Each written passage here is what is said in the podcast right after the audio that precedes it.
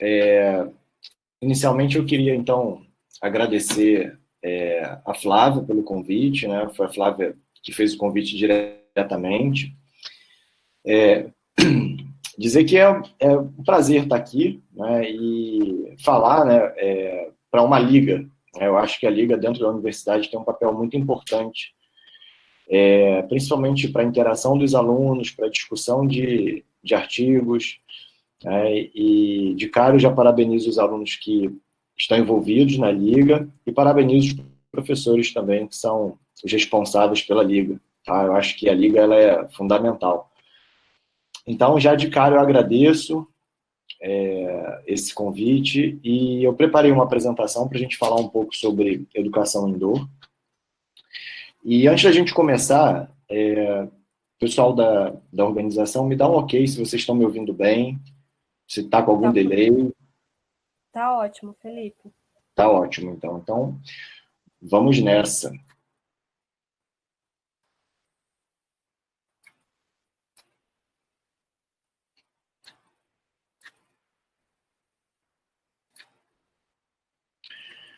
Todo mundo vendo o primeiro slide?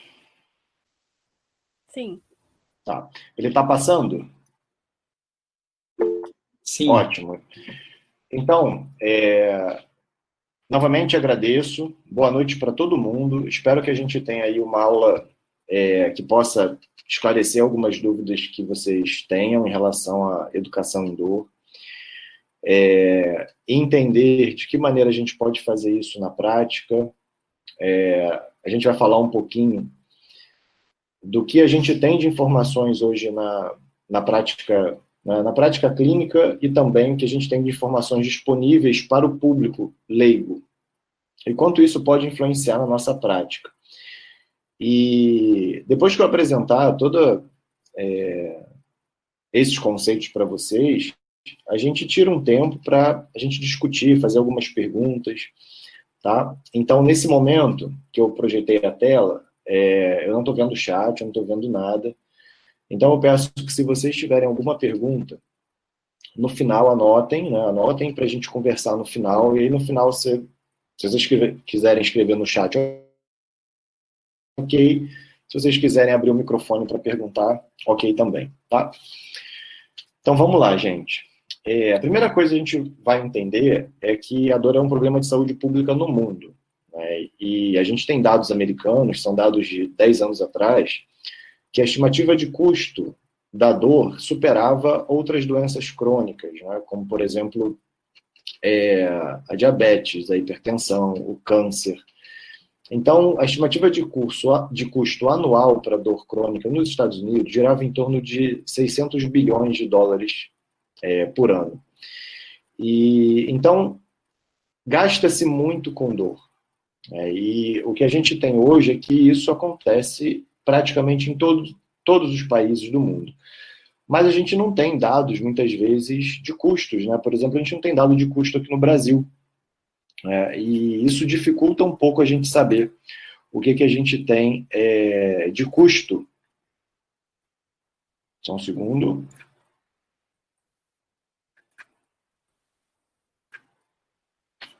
Um segundo, gente. Pronto, agora sim. Então, dificulta um pouco a gente saber quanto se gasta com dor crônica aqui no Brasil. Mas olha como é que esses dados conseguem é, refletir como essa doença pode impactar no sistema de saúde né, e como isso pode impactar para a população de uma maneira geral. É, esse estudo tem um corte aí de 95 até 2014 e mostrou um aumento de 226% no número de cirurgias da coluna vertebral e aumento de 540% nos custos da cirurgia com coluna vertebral. A dor na coluna é a principal causa de compensação, representando 17,5% de todas as reivindicações de benefício nos últimos cinco anos. E existe o que a gente chama de overutilization. É, o que, que é isso? São altas taxas de consulta com especialistas, médicos. Né? Overutilization a gente consegue entender como sendo um excesso de uso do sistema de saúde. Né? Um excesso de uso quando, na verdade, essas pessoas talvez não necessitassem é, de tantas consultas ou de tanta atenção de profissional da saúde. Né? Então, essas altas taxas de consulta, elas também é, se relacionam com aumento do número de exames de imagem, com aumento do número de cirurgias, e muitas vezes essas pessoas não precisam de cirurgia, elas não precisam de imagem, isso acaba acarretando uma sobrecarga para o sistema de saúde e traz prejuízos para a saúde dessa pessoa. A gente pode pensar que fazer um exame de imagem não prejudicaria uma pessoa, quando na verdade o que a gente sabe hoje é que é, exames realizados de forma precoce em pessoas é, com dor lombar sem uma causa definida, eles são responsáveis por aumentar o custo dessas pessoas com a saúde, é, por aumentar o número de faltas no trabalho e por aumentar o número de atendimentos que essas pessoas fazem na saúde. Então, aumenta custo, aumenta atendimento e é, aumenta custo, aumenta atendimento e aumenta a falta do trabalho. Beleza. Bem, a gente precisa olhar para a dor hoje é, como uma experiência multifatorial. Quando a gente fala uma experiência multifatorial, se a gente for olhar a própria definição de dor, que foi atualizada na semana passada, se eu não me engano, a definição de dor, ela traz é, sempre, na, desde a definição de dor anterior como a definição de dor atual, ela traz a palavra experiência. Então, experiência significa que existe um caráter de subjetividade. Né? Ou seja, uma pessoa com dor lombar não vai ser igual a outra com dor lombar. Por quê? Essa dor lombar que essa pessoa sente gera uma experiência diferente, né? em termos de é, como essa dor impacta na vida de uma pessoa, como impacta na vida da outra. Em termos neurofisiológicos, que não vai ser o, tema da nossa aula daqui de hoje, né? mas em termos da neurofisiologia da dor, antigamente pensava-se que a dor era causada por um estímulo. Né? E esse estímulo seguia exatamente esse modelo, que foi chamado de modelo de Descartes, né? porque foi descrito pelo Descartes em 1644. É, ele, na, na, época, ele criou a proposta de que haveriam receptores é, na pele e esses receptores iriam captar essa informação né, de essa informação de ameaça e isso seria levado até uma região do cérebro que não sabia qual e despertaria, né, soaria uma campainha. Tá? Então ele foi o primeiro a sugerir que a dor poderia ter um caminho até uma área do sistema nervoso. É, e a partir daí, né, esse foi o primeiro primeira sugestão em relação à neurofisiologia mais próxima do que a gente conhece. Vários outros estudos surgiram e com a nossa capacidade de começar a fazer exames que é, não são invasivos para estudar o cérebro, foi permitido identificar que a dor gera uma série de modificações no cérebro. Né? Ela gera uma série de modificações plásticas, ou seja, a dor é, ela é capaz de gerar plasticidade no cérebro. É, então, quando a gente olha para a experiência de dor, a gente está falando que é, dentro dos mecanismos fisiológicos, você tem é, mecanismos que envolvem a biologia do estresse, é, mecanismos que envolvem é, representações e atividade cerebral, é, processamento cognitivo, plasticidade cortical, sistemas de modulação descendente do cérebro, né, que estão localizados no tronco encefálico, é, sistema é, da glia, né, ou seja, células da glia que estão relacionadas com a defesa, que podem gerar neuroinflamação, é, mecanismos de sensibilização central que podem estar presentes em algumas condições de dor e a sensibilização periférica. O que a gente consegue observar é que a dor, ela, e aí a gente está falando especificamente da dor crônica, a dor crônica vai gerar uma série de adaptações no sistema nervoso de uma, série, de uma maneira geral.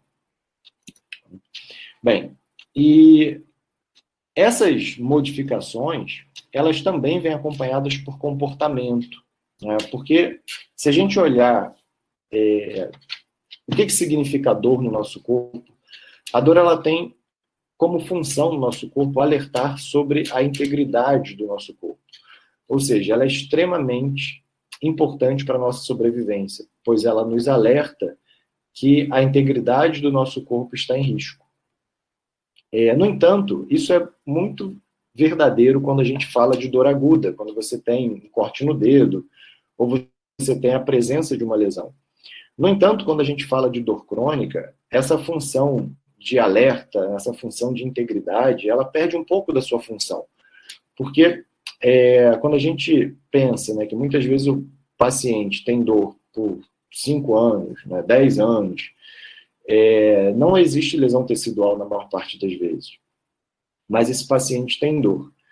E essa experiência de dor que esse paciente relata está muito relacionada na sua interpretação de ameaça do tecido.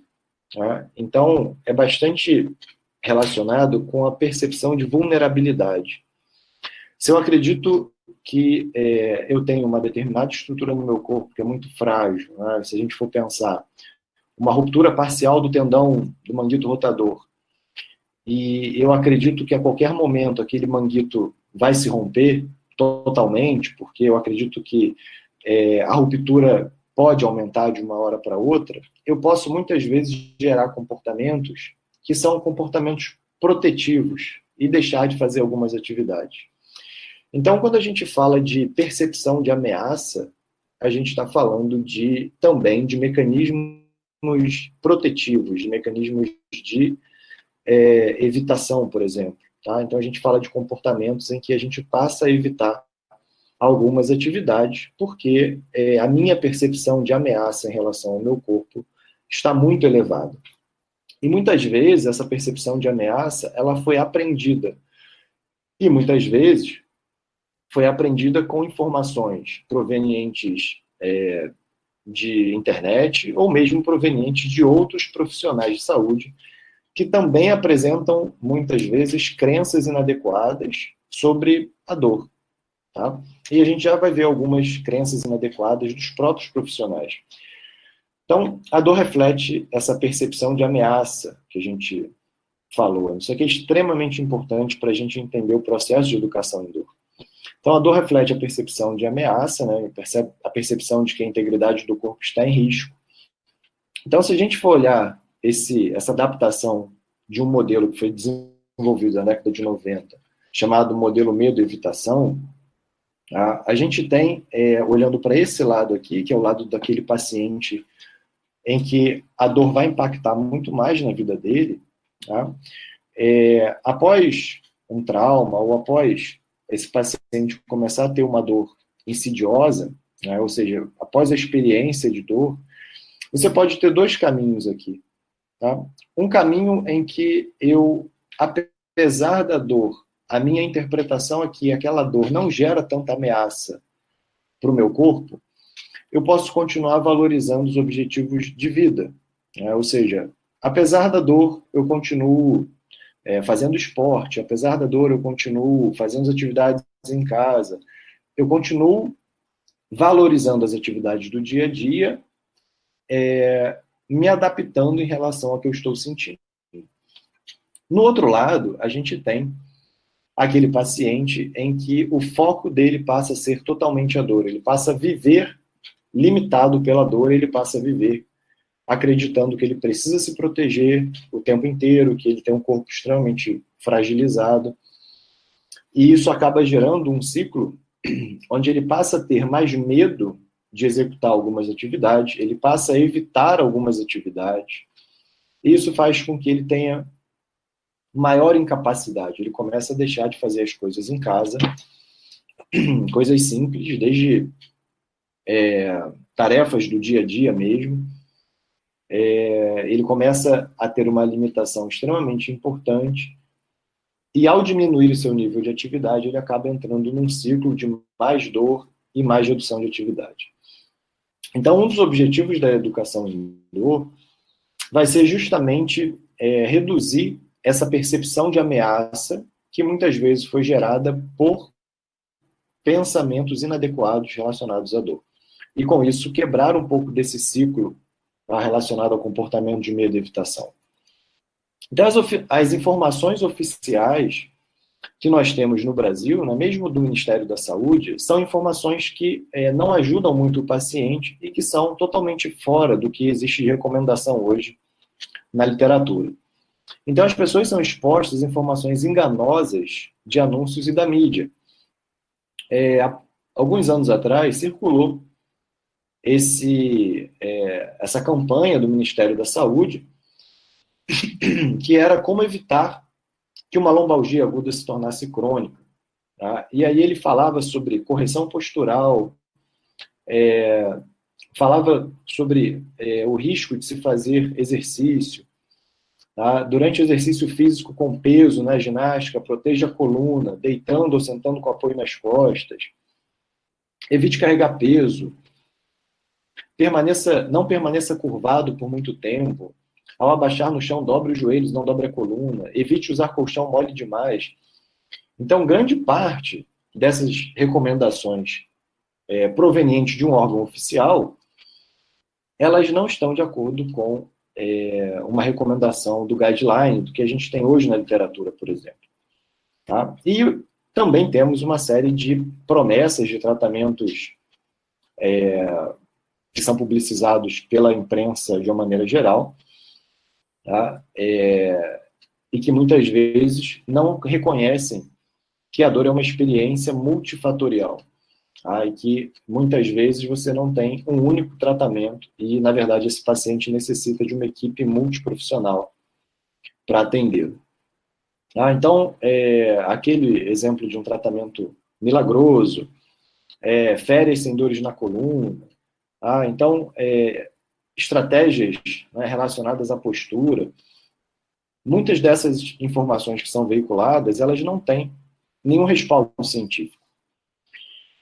E um grande exemplo que a gente tem, né, se a gente, né, a gente não vai ter muito trabalho de fazer essa busca na internet, mas a gente já viu essa imagem e a gente é, já possivelmente já viu é, manchetes como essa, né? O uso de celular com a cabeça inclinada pode causar lesão na cervical.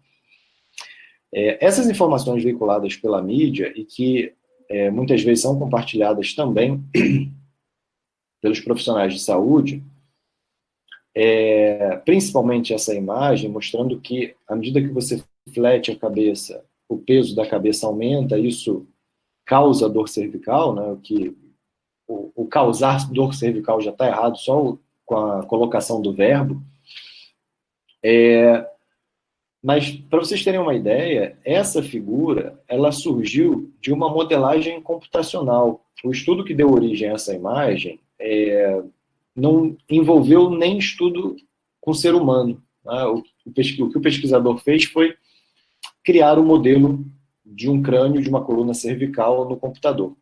Tá? E aí, o que a gente vê é profissionais de saúde indo para a mídia e confirmando que isso aqui é verdade em um estudo que nem pessoas é, teve. E em 2018, a gente, né, em 2017, 2016, a gente resolveu estudar isso para saber se isso era verdade.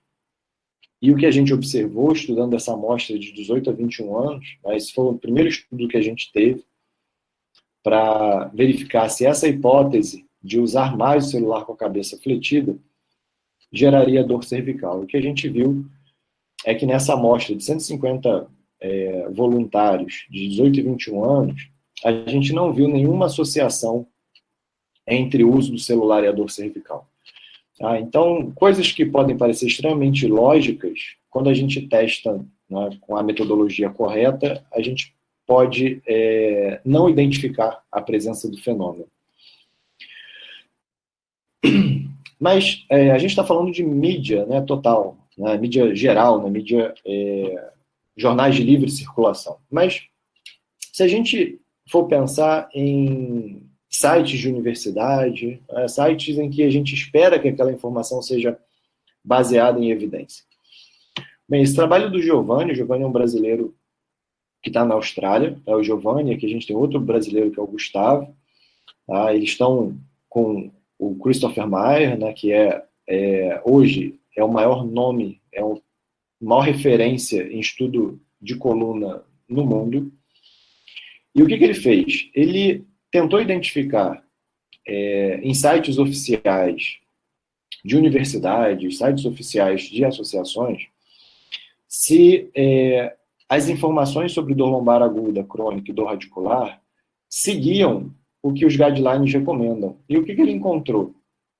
Sobre dor lombar aguda, 452 informações, sobre crônica, 412, sobre dor radicular, 271. Mas quantas dessas informações que ele encontrou estavam de acordo com o que a literatura representa? Era exatamente isso aí. 48% para dor aguda, 28% para dor crônica e 32% para dor radicular. Então, mesmo é, às vezes em sites em que a gente espera que a informação seja confiável, a gente vai encontrar informações que não estão de acordo com o que existe na literatura. E a educação sempre esteve presente na nossa prática. Né? Seja qualquer profissional de saúde sempre trabalhou com educação. Mas como é que a gente fazia antes? A gente tinha lá um paciente com dor lombar, ele se consultava com um profissional de saúde, e o profissional de saúde usava modelos anatômicos. Falava sobre músculo, falava sobre vértebra, nervo e dava orientações de que não pode pegar peso, não pode abaixar, dorme direito. E o que a gente tem hoje é uma mudança, utilizando muito mais os conceitos atuais de neurofisiologia, é, utilizando é, fatores psicológicos que fazem parte do processo e utilizando fatores sociais que também fazem parte da influência na experiência de dor. Então, a explicação hoje, ela sai de um modelo que é patoanatômico, em que eu busco uma explicação baseada é, em uma estrutura anatômica, para um modelo complexo em que eu reconheço é, modificações é, biológicas, né, fatores biológicos, eu reconheço presença de fatores psicológicos e eu reconheço a presença de fatores sociais envolvidos na experiência de dor. Então, existe uma necessidade de modificar as nossas explicações para os pacientes. E o Louis Grifford foi, talvez, né, talvez não, com certeza, ele foi o pontapé inicial nessa mudança. Né? Ele foi um dos primeiros a falar sobre a necessidade de educar os pacientes, de mudar a forma de pensar, e ele, lá pelo final da década de 90, ele falava o seguinte, né, que modificar o pensamento do terapeuta e do paciente de uma abordagem baseada em modelos biomédicos, ou seja, em modelos baseados em estrutura, em grande parte unidimensional, para incorporar um modelo multifacetado e multidimensional é o grande desafio filosófico e prático enfrentado pelos clínicos. Tá? Então, aqui ele já trazia é, a necessidade de uma mudança da nossa, da nossa maneira de olhar para o paciente. Tá? Pessoal, dá um ok se está tudo bem com a apresentação. Tá tudo certo. Obrigado. É, então, o que, que a gente sabe hoje? Que explicar é, dor baseando somente em exame de imagem, em estrutura anatômica, pode ser um, um grande causador de preocupações e o que a gente chama de efeito nocebo. O efeito nocebo é você acabar criando uma expectativa negativa no paciente.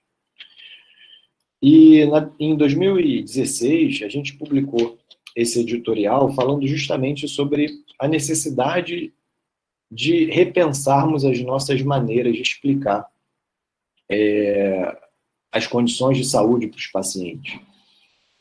Então, a gente traz né, que modelos de educação baseados exclusivamente em informações biomédicas contribuem para o desenvolvimento do nocebo. E as crenças mal adaptativas desenvolvidas pelo paciente podem ser potencializadas pela má interação profissional-paciente, pela baixa qualidade dos serviços de saúde, pela mídia ou mesmo pelas experiências individuais, que incluem especialmente relações causais atribuídas à dor. Né? Então, relações causais atribuídas com a dor é: eu tenho dor cervical porque eu uso muito celular. Ah, então, isso aqui a gente viu que é, não é, a ciência não dá respaldo para essa informação. Bem, é, aqui em 2018 também foi publicado um artigo é, que é um, um ponto de vista, né, um viewpoint bastante interessante, falando sobre a necessidade de mudar a linguagem na reabilitação musculoesquelética. E ele trouxe um quadro, tá, que é uma tradução disso aqui, tá, como, por exemplo, palavras que são muito simples para a gente, muitas vezes podem gerar preocupações grandes no paciente. Tá, então, se você fala, por exemplo, que é, a articulação está instável, ou a coluna dele é instável, a, a interpretação dele é: se é instável, eu preciso me proteger, eu preciso contrair o máximo e tentar proteger essa região, tá? Então, palavras como instabilidade, sua articulação está desgastada, sua articulação está degenerada, é, seu joelho está osso com osso. Tá? Então, a gente tem uma série de informações que são dadas para o paciente e que podem ser amenizadas mudando os termos que a gente usa. Isso também pode ser um reflexo é, da baixa educação que a gente tem no estudo da dor.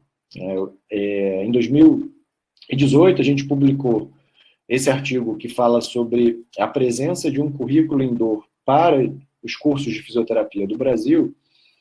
E o que a gente observou foi que apenas 6% dos cursos de fisioterapia do Brasil apresentavam uma disciplina específica sobre dor.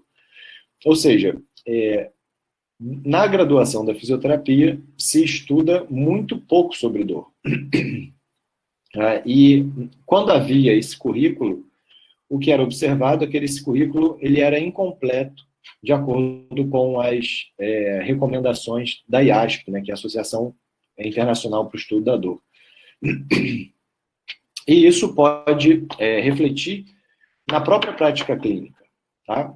É, esse estudo, que é o estudo do Fabrício, ele é bastante interessante porque ele apresentou é, cinco casos, se eu não me engano, cinco casos de pacientes diferentes e entrevistou fisioterapeutas para que esses fisioterapeutas indicassem quais eram é, os tratamentos que eles iriam recomendar. E o que, que ele observou? Grande parte dos fisioterapeutas que preencheram as recomendações para cada caso clínico não seguiam as recomendações que haviam no guideline. O que isso quer dizer na prática? Isso quer dizer que é, se eu for a um fisioterapeuta com dor lombar, depois for outro, depois for outro, depois for outro, eu posso ser tratado de maneira diferente em cada uma dessas visitas em profissionais diferentes. E as intervenções que foram usadas na, minha, na minha condição de dor lombar, elas podem estar totalmente fora do que existe de recomendação na literatura. Então, o fato da gente ter também uma educação pobre sobre dor na faculdade faz com que é, isso se reflita na prática clínica. Tá? É, e então a gente tem, de um lado, os clínicos que não são treinados e se sentem despreparados. Do outro, a gente tem pacientes que gostam de comportamentos mais passivos, né, tratamentos como alongamento, massagem. Eles esperam que sejam feito isso com eles, né? Eles não, muitos não gostam de pensar em fazer o exercício ou mudar algumas coisas na sua vida. Tá? E alguns outros pacientes não têm nenhum acesso a serviços específicos, né, especializados em dor. E ambos, né, tanto o paciente quanto o clínico, ambos vão apresentar é, crenças é, inadequadas sobre dor, como a gente viu lá nos primeiros slides. Então, como é que a gente inicia? Né? Como iniciar a educação em dor com o paciente? Bem, primeiro, antes da gente pensar, isso aqui é para qualquer intervenção, para qualquer área que a gente estiver pensando, toda vez que a gente pensa em implementar uma intervenção na nossa prática, a gente precisa primeiro saber se essa intervenção traz algum benefício para o paciente. A gente não sai implementando intervenção é, porque alguém falou, porque eu assisti uma palestra, né, porque eu vi é, uma live no Instagram. A gente não sai implementando estratégia no paciente sem que a gente saiba que existe alguma evidência é, de benefício para o paciente. Bem, o que, que a gente tem hoje em relação à educação em dor? Bem, aqui tem um, uma série de recomendações para incapacidade a curto prazo, para incapacidade a médio prazo, para intensidade de dor a curto prazo, para médio prazo. para dor crônica musculoesquelética, de uma maneira geral, e para dor lombar. Mas o que, que a gente observa né, em termos de é, o que, que esses dois estudos trazem para a gente? O que eles trazem é que a educação em dor feita de maneira isolada, tá, ela não traz tantos benefícios se ela estivesse associada com o exercício. Então, se a gente for pensar hoje, é mais importante que eu associe a educação em dor ao exercício do que fazer só a educação em dor. E isso é extremamente importante que a gente entenda que a educação em dor ela vai ser um preparatório para o exercício. Por quê? Lembra que dor ela é uma percepção de ameaça. Lembra que dor é o quanto eu acredito que é, o meu corpo está em risco. E ao pensar dessa maneira, é uma tendência que eu evite a fazer exercício, né? que eu me proteja do exercício. E ao me proteger do exercício, eu não vou me expor a nenhuma conduta que tenha exercício. Né? Então, é, ao iniciar um tratamento com a educação em dor, eu tenho um objetivo de reduzir as crenças que esse paciente possa ter em relação ao exercício, para que a gente comece uma rotina de exercícios na sua vida. Tá? Então, o que a gente tem hoje na literatura é justamente a combinação de educação em dor com exercício, e não a educação em dor isolada. Mas é, a gente fez um estudo recentemente e parece que a educação em dor é melhor que não fazer nada. Tá? Então, quando a gente fala em não fazer nada, a gente pensa em lista de espera. Então, aquela lista de espera que existe lá nas clínicas do SUS, por exemplo, se esses pacientes estivessem recebendo alguma intervenção de educação em dor, era melhor do que estar na fila de espera sem fazer nada. Bem, mas quando o paciente chega para a gente, ali na nossa consulta individual, ele chega com um, uma barreira. Né? E muitas vezes essa barreira está muito mais alta.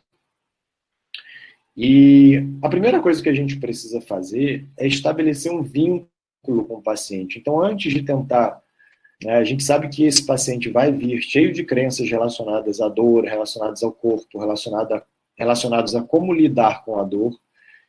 E sendo um paciente de dor crônica, ele já passou por muitos profissionais. E isso acaba gerando essa barreira. Então, a primeira coisa que a gente precisa estabelecer com o paciente é criar uma relação direta, criar um vínculo, estabelecer uma relação apropriada, a relação terapeuta-paciente apropriada. Então, estabelecer um vínculo. Inicialmente, a gente precisa ter uma escuta qualificada, que é escutar muito mais o que esse paciente vai trazer em relação à experiência de dor dele, do que falar, de, do que dar qualquer recomendação para ele. Então, nesse primeiro momento, nesse primeiro encontro, a minha preocupação é entender como a dor impacta na vida dele. É, eu não devo despejar muitas informações, principalmente no primeiro momento. Eu preciso observar como a minha mensagem é recebida pelo paciente. Eu preciso é, identificar se esse paciente é, expressou que ele não gostou da minha informação, ele fez uma postura de defesa. O que, que eu falei para ele que pode ter impactado negativamente? Tá? E entendimento não significa concordância, tá? O fato dele ter entendido o que você falou não significa que ele concorde. E é muito importante que a gente é, pergunte para o paciente se as suas informações, não é se ele concorda, é se suas informações fazem sentido.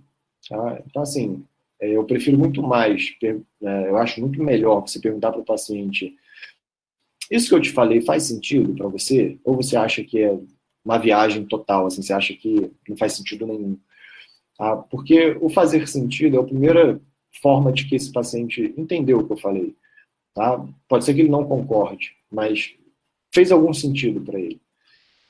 Então, quando a gente vai começar essa estratégia de educação em dor, a gente tem algumas formas de iniciar, tá? que é, alguém já explicou por que você sente dor, gostaria de saber por que a sua dor não melhora, Antes de começarmos, gostaria de saber um pouco mais sobre a sua dor e seu tratamento, tá? porque às vezes o paciente não quer saber também. Tá? Então é importante a gente é, entender isso. E principalmente na fisioterapia, o paciente espera que você faça coisas de fisioterapeuta. Ele não espera que você é, converse com ele, que você explique muito sobre dor. E um erro muito comum que a gente encontra na prática é achar que educação em dor é passar uma sessão inteira fazendo educação em dor. Não, a educação em dor pode ser feita em cinco minutos, pode ser feita durante o exercício, pode ser feita em parte da sessão, né? Tipo, a sessão vai levar uma hora, eu vou gastar dez minutos explicando a ele sobre dor. E durante o exercício, eu posso é, fortalecer essas, esses meus conceitos sobre neurofisiologia da dor. E o que, que a gente precisa apresentar para o paciente? A gente fez é, uma revisão sistemática para poder identificar quais são os, conce é, os conceitos que são usados em ensaios clínicos em que a educação em dor se mostrou efetiva. Então, a gente classificou quais eram esses conteúdos e é, verificamos com que frequência eles aparecem nos ensaios clínicos. E o que a gente viu, por exemplo, é importante falar para o paciente sobre neurofisiologia da dor. É importante falar para o paciente sobre manejo do estresse e relaxamento. É importante falar sobre exercícios e retorno à atividade. É importante falar sobre pensamentos negativos. Ah, então a gente tem aqui é, os conceitos que foram mais frequentes, né, tipo estratégia de coping também, né, que é uma estratégia de enfrentamento, ah, como esse paciente vai lidar com a dor. Então são conceitos em que o meu processo de educação em dor precisa abordar. E em 2015, a IASP lançou esse é, call to action é, é, sobre a necessidade de se expandir o acesso aos pacientes para que eles pudessem manejar a dor crônica. Ah, então, nesse chamado aqui da IASP, ela trazia a ideia de que é, ela dava suporte ali nesse call to action à Declaração de Montreal, tá? que basicamente diz que toda pessoa tem direito, toda pessoa com dor tem direito a um tratamento de saúde adequado.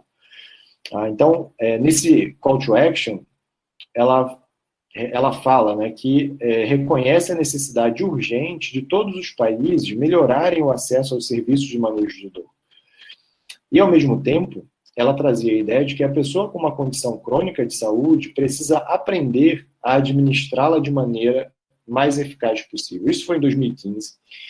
E quando a IASP fez essa publicação, e a gente, a gente conhecia que as informações sobre dor no Brasil elas eram muito escassas. E na época, poucas pessoas tinham habilidade para fazer educação em dor com os pacientes. A gente resolveu se unir, né, é, eu e mais um grupo de pesquisadores, a gente resolveu se unir e criar o Pesquisa em Dor. Né, e o Pesquisa em Dor ele tem é, como princípio fornecer ferramentas para o clínico e fornecer informações para o paciente. Então, essa foi a nossa motivação. A gente queria que essas informações fossem gratuitas, que ficassem disponíveis a maior parte do tempo e não sofressem nenhum tipo de barreira é, socioeconômica ou geográfica. Então, é, nós juntamos né, colaboradores brasileiros, né, todos os professores e pesquisadores aqui do Brasil, é, alguns estudantes, na época, desenvolvendo estudos, né, e os colaboradores internacionais que é, pesquisam na mesma área, né, e que a gente pudesse fazer uma troca de informações. Né. Alguns, para quem está habituado à literatura de dor, vai reconhecer, como, por exemplo, o Lorimer Mosley, é, o Ionis, o Adrian Lowe, que são figurinhas aí carimbadas é, e bem reconhecidas é, na literatura indoor. Tá? É, então, quando a gente resolveu criar o Pesquisa Indoor, era justamente para fazer com que esses clínicos tivessem mais informações sobre dor e que esses pacientes também tivessem informações é, que estivessem de acordo com a literatura atual. Então, o Pesquisa Indoor ele começou com uma área para profissionais, e essa área para profissionais envolvia envolve né, questionários, envolve um jogo de tabuleiro e envolve também é, alguns manuais. É, na área de pacientes, existem cartilhas, existem vídeos e existe uma intervenção online, que é o caminho da recuperação. E mais recentemente, a gente criou o Pesquisa Indoor Kids, né, o PET Kids, com é, o lançamento de um livro para educação indoor para criança, né, chamado Uma Jornada para Entender a Dor. Esse livro ele já foi desenvolvido em português e inglês e está totalmente todo o material do Pesquisa Indoor é disponível gratuitamente e livre para uso. Bem, então dentro de recursos profissionais a gente tem uma série de escalas que são usadas é, na avaliação do paciente com dor. Então essas escalas estão todas lá disponíveis em PDF, basta a pessoa fazer o download e usar a escala na sua prática. Mas a gente tem também uma série de figuras que são usadas para a educação em dor. A gente tem cartilhas para o profissional que explica o que é educação em dor e como ele pode usar essas imagens. E a gente tem um jogo de tabuleiro que o layout está totalmente disponível, basta você baixar o jogo, que vai vir com layout de tabuleiro e com as cartas e levar numa gráfica para imprimir. E aí você tem um jogo de tabuleiro para fazer educação em dor com o paciente. Então, dentro dessas imagens, né, as imagens aqui estão pequenininhas, mas é, é uma imagem por slide, tá? Então, você pode usar aqui essas imagens para explicar, por exemplo, é, que a dor é o sistema de alarme do corpo. Tá? Então, você tem aí várias possibilidades de usar esses slides e que cada um desses slides é explicado na cartilha para profissionais. Tá? Então, tudo que deveria ser coberto pelo profissional está explicado nessa cartilha que está lá no Pesquisa em Dor para o profissional. Então, desde é, a dor como sistema de alarme, é, presença dos nociceptores, o que, que são os nociceptores, o sistema de alarme desregulado que acontece em pacientes com dor crônica, é, alteração de modulação descendente, que acontece principalmente nos pacientes com sensibilização central. Então, todos esses slides eles estão disponíveis para serem usados, para que o profissional pudesse ter recursos para explicar para o paciente é, vários aspectos relacionados à dor. Tá? Então, como eu falei, essa cartilha aqui para o profissional, né, observa que o slide 1 está bem aqui. Tá? Então, aqui existe uma descrição sobre o slide 1, o que, que o profissional deve falar aqui no slide 1, o slide 2, como é que ele poderia apresentar para o paciente, e por aí vai, slide 3, 4, 5, e aí você tem uma série de slides que você pode escolher e, e explicar para o seu paciente. E é, um tempo depois, a gente lançou o dolorômetro. Ah, o dolorômetro teve a participação é, de fisioterapeutas e teve a participação também de psicólogos. É, então, quando a gente desenvolveu o dolorômetro, a ideia foi utilizar as próprias escalas de, que são usadas para dor, né, como escala de cinesiofobia, de catastrofização, de enfrentamento, e criar perguntas de verdadeiro ou falso. Tá? Lá no Pesquisa em Dor também tem um manual de como jogar, tá? mas é super simples. Você começa contando uma história desse personagem, falando que ele está com dor lombar e que a intensidade de dor dele é 7. Tá? Então você bota o marcador aqui no número 7 e você fala para o paciente: o seu objetivo é fazer com que a dor desse paciente diminua. Para isso, você tem que acertar se a informação é verdadeira ou falsa. E aí você tira a carta de acordo com aquilo que você quer abordar com o paciente. Pode ser cinesiofobia, pode ser catastrofização, pode ser ansiedade, depressão, podem ser crenças variadas que você queira trabalhar. E aí você lê essa informação para o paciente. Né? Uma pessoa com dor deve ter medo de fazer exercício. Se ele responde que é falso, ele acertou. Tá? Então, a dor que estava 7 cai um ponto. Né? E por que cai um ponto? A pontuação da carta está aqui. Ó. Tá? Então, se ele acertou, iria cair de 7 para 6. Se ele errou, ia de 7 para 8. Tá? Então, esse jogo faz com que ele, é, baseado nas suas crenças, julgue se aquela informação é verdadeira ou falsa. E à medida que essa informação vai se repetindo, vai chegar um momento que ele fala assim: eu já respondi essa pergunta e eu errei. Né? Isso vai fazer com que ele é, reveja o conceito e acabe aprendendo jogando é, uma informa jogando sobre informações relacionadas à dor. Esse tabuleiro já foi traduzido é, em espanhol, já foi traduzido em francês, já foi traduzido em inglês. Então a gente tem aí é, várias versões desse tabuleiro sendo usadas pelo mundo. E o nosso, é, na nossa área de paciente, a gente tem o caminho da recuperação, que eu já vou mostrar para vocês, que foi uma das primeiras intervenções à distância que foram desenvolvidas aqui no Brasil. Né? A gente pode falar até que foi a primeira intervenção à distância para pacientes com dor. Ela foi lançada em 2016, muito antes de se falar aqui no Brasil sobre telesaúde. Tá? Então, ela foi a nossa primeira intervenção online foi desenvolvida aqui no Brasil. Bem, é, a gente tem estratégias comportamentais que podem ser usadas com o paciente, a gente tem uma série de vídeos também disponíveis para serem usados. E a partir desse desenvolvimento desses trabalhos, a gente vem publicando artigos, a gente vem é, publicando posts em blogs e a gente vem levando algumas informações para a imprensa é, em geral. Então, o caminho da recuperação, ele é um caminho em que um personagem ele vai percorrer, tá? O personagem chama-se Davi, ele tem a história de dor lombar, ele vai percorrer esse caminho. E ao longo desse caminho, ele vai conhecendo uma série de informações relacionadas à sua experiência de dor. Então, inicialmente, no item 1, fala-se sobre é, aceitação e dor, dados, alguns dados epidemiológicos sobre dor, para o paciente reconhecer que a dor ela é, é comum e é frequente no mundo, que não é só ele que sente dor.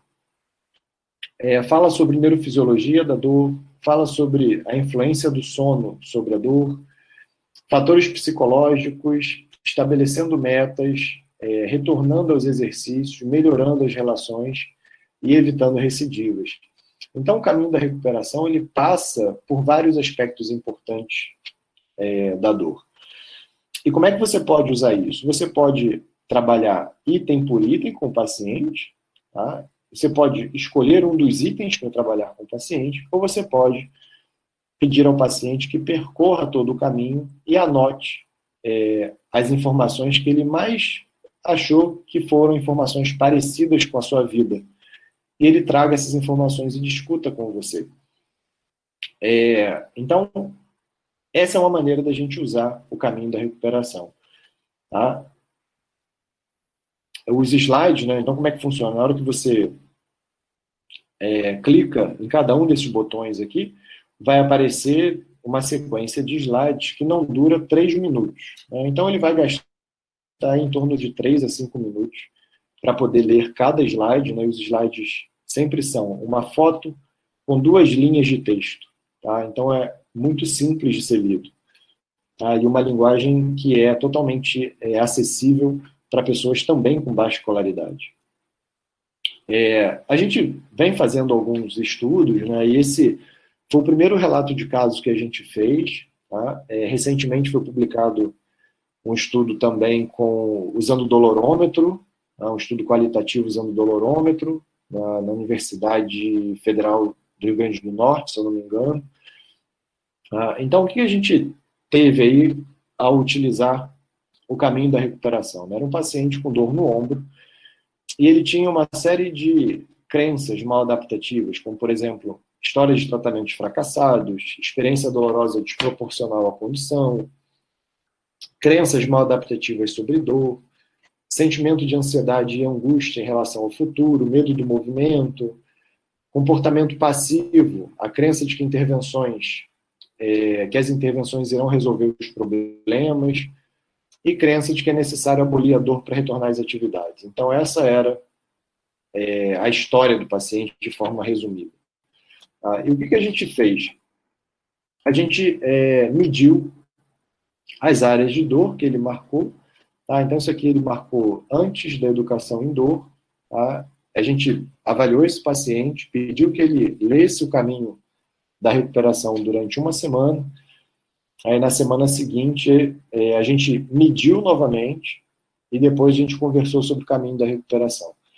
Então, quando a gente é, reavaliou esse paciente, sem ter feito nenhum tipo de intervenção, só dele ter feito a leitura em casa, ele já tinha uma distribuição de áreas né, é, bem menores, tá? E é, o que a gente mediu, né, como por exemplo, média de dor, né, saiu de intensidade 6 para 1, interferência na atividade geral de 5 para 2, né, isso aqui é uma escala de 0 a 10, quanto mais próximo de 10, pior. É, a interferência no trabalho de 7 para 1, interferência no sono de, 2, de 10 para 2, o medo do movimento de 39 para 33, pensamentos catastróficos de 26 para 6, a incapacidade, é, o item incapacidade de, do questionário SPAD, 61 para 38, de 86 para 42, o SPAD relacionado à dor. Bem, é óbvio que isso é um relato de caso, né? Isso aqui pode ter acontecido por uma série de outros fatores. Mas é, esse estudo ele não mostra efetividade terapêutica. Esse estudo ele mostra a criação, a geração de uma hipótese de que é, essa intervenção online, é, quando usada, é, mesmo que de maneira isolada, pode é, ajudar o paciente. Então, a partir dessa, desse estudo, dessa geração de hipótese, é possível que se desenvolvam né, ensaios clínicos né, usando associado a exercício, ou usando de maneira isolada. Tá? Então, a gente gera uma hipótese de que isso aqui pode ter efetividade para dor e para incapacidade. É, então, mais recentemente, a gente teve o lançamento do livro Uma Jornada para Entender a Dor. Esse livro ele traz conceitos sobre educação em dor para a criança. É, aqui no Brasil, nós três trabalhamos, né? eu, o professor Ney Mezial, o professor Leandro Nogueira, e tivemos a colaboração da professora Tônia Palermo, que é um, uma das maiores referências em dor em criança e adolescente do mundo, o Adrian Lowe, que é uma das maiores referências é, em educação em dor, e a Kelly Ickmans, que é da Bélgica, ela tem é, feito vários estudos sobre educação em dor para criança. Então a gente trabalhou em conjunto para lançar esse livro em português e inglês. E a gente está num outro momento, que é o Conhecedor. É, o Conhecedor é um jogo também de tabuleiro que ainda não está lançado, mas é um jogo de tabuleiro que deve ser desenvolvido para adolescente. É, então, dentro desse livro né, de educação em dor para crianças, a gente tem principalmente é, cinco personagens é, mas a história gira em torno né, do Fred, que é o, o, paciente que tem dor. Tá?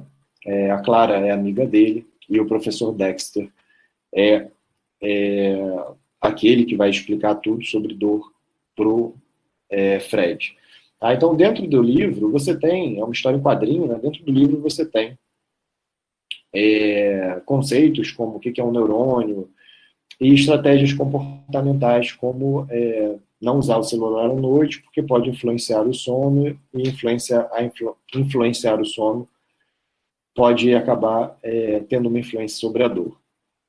Ah, então, dentro desse livro, a gente tem vários conceitos sobre educação em dor que são importantes e que foram identificados é, por 17 especialistas é, que avaliaram o livro.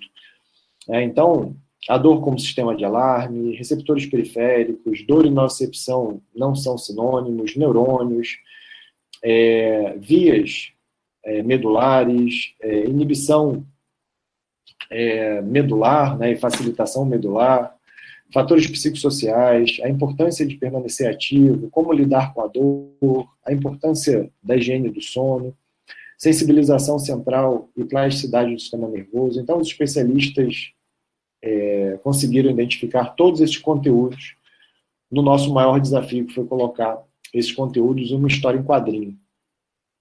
Tá? E no final, a gente tem é, pontos-chave, é, em que é praticamente um resumo do livro, tá? são 20 pontos-chave, e a gente tem um quiz de verdadeiro e falso, para que a criança consiga é, jogar. Tá?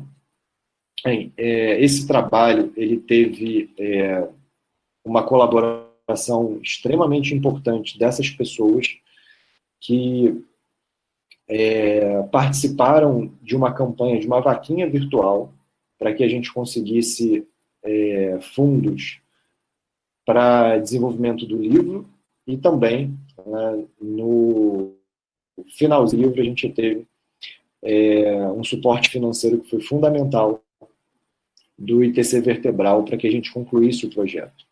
Tá? Então, esse livro, é, graças a essas pessoas e graças ao ITC Vertebral, ele só aconteceu porque essas pessoas ajudaram. Tá? Bem, é, era isso que eu queria mostrar para vocês. Eu convido todo mundo né, a conhecer o nosso site, o pesquisador.com.br, é, e realmente explorar o pesquisador, é, o pesquisador, porque lá vocês vão ter é, uma série de ferramentas, uma série de informações, e a gente está praticamente todo ano lançando ferramentas que vão ajudar o clínico é, na sua prática. Tá? Convido também vocês conhecerem o Pain, Mind and Movement, que é o Special Interest Group, que atualmente eu sou presidente, ele é o Special Interest Group da IASP. Então, convido vocês a entrarem no site da IASP e explorar também o nosso SIG. Convido que vocês também se associem. É, a IASP ela traz muito retorno para o profissional em termos de aprendizado. Você passa a ter acesso a uma série de materiais que quem não é associado é, não tem acesso. Convido também a conhecerem o Pain Motion, que é o grupo da Bélgica. É, nesse grupo, é, a gente tem um blog em que vários especialistas sobre dor escrevem assuntos super interessantes sobre dor.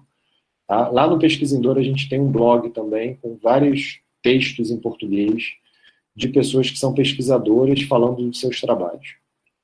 Quem quiser entrar em contato por e-mail, felipe.reis, e quem quiser é, seguir no Instagram, arroba FelipeJJReis. Tá? Então, muito obrigado, gente.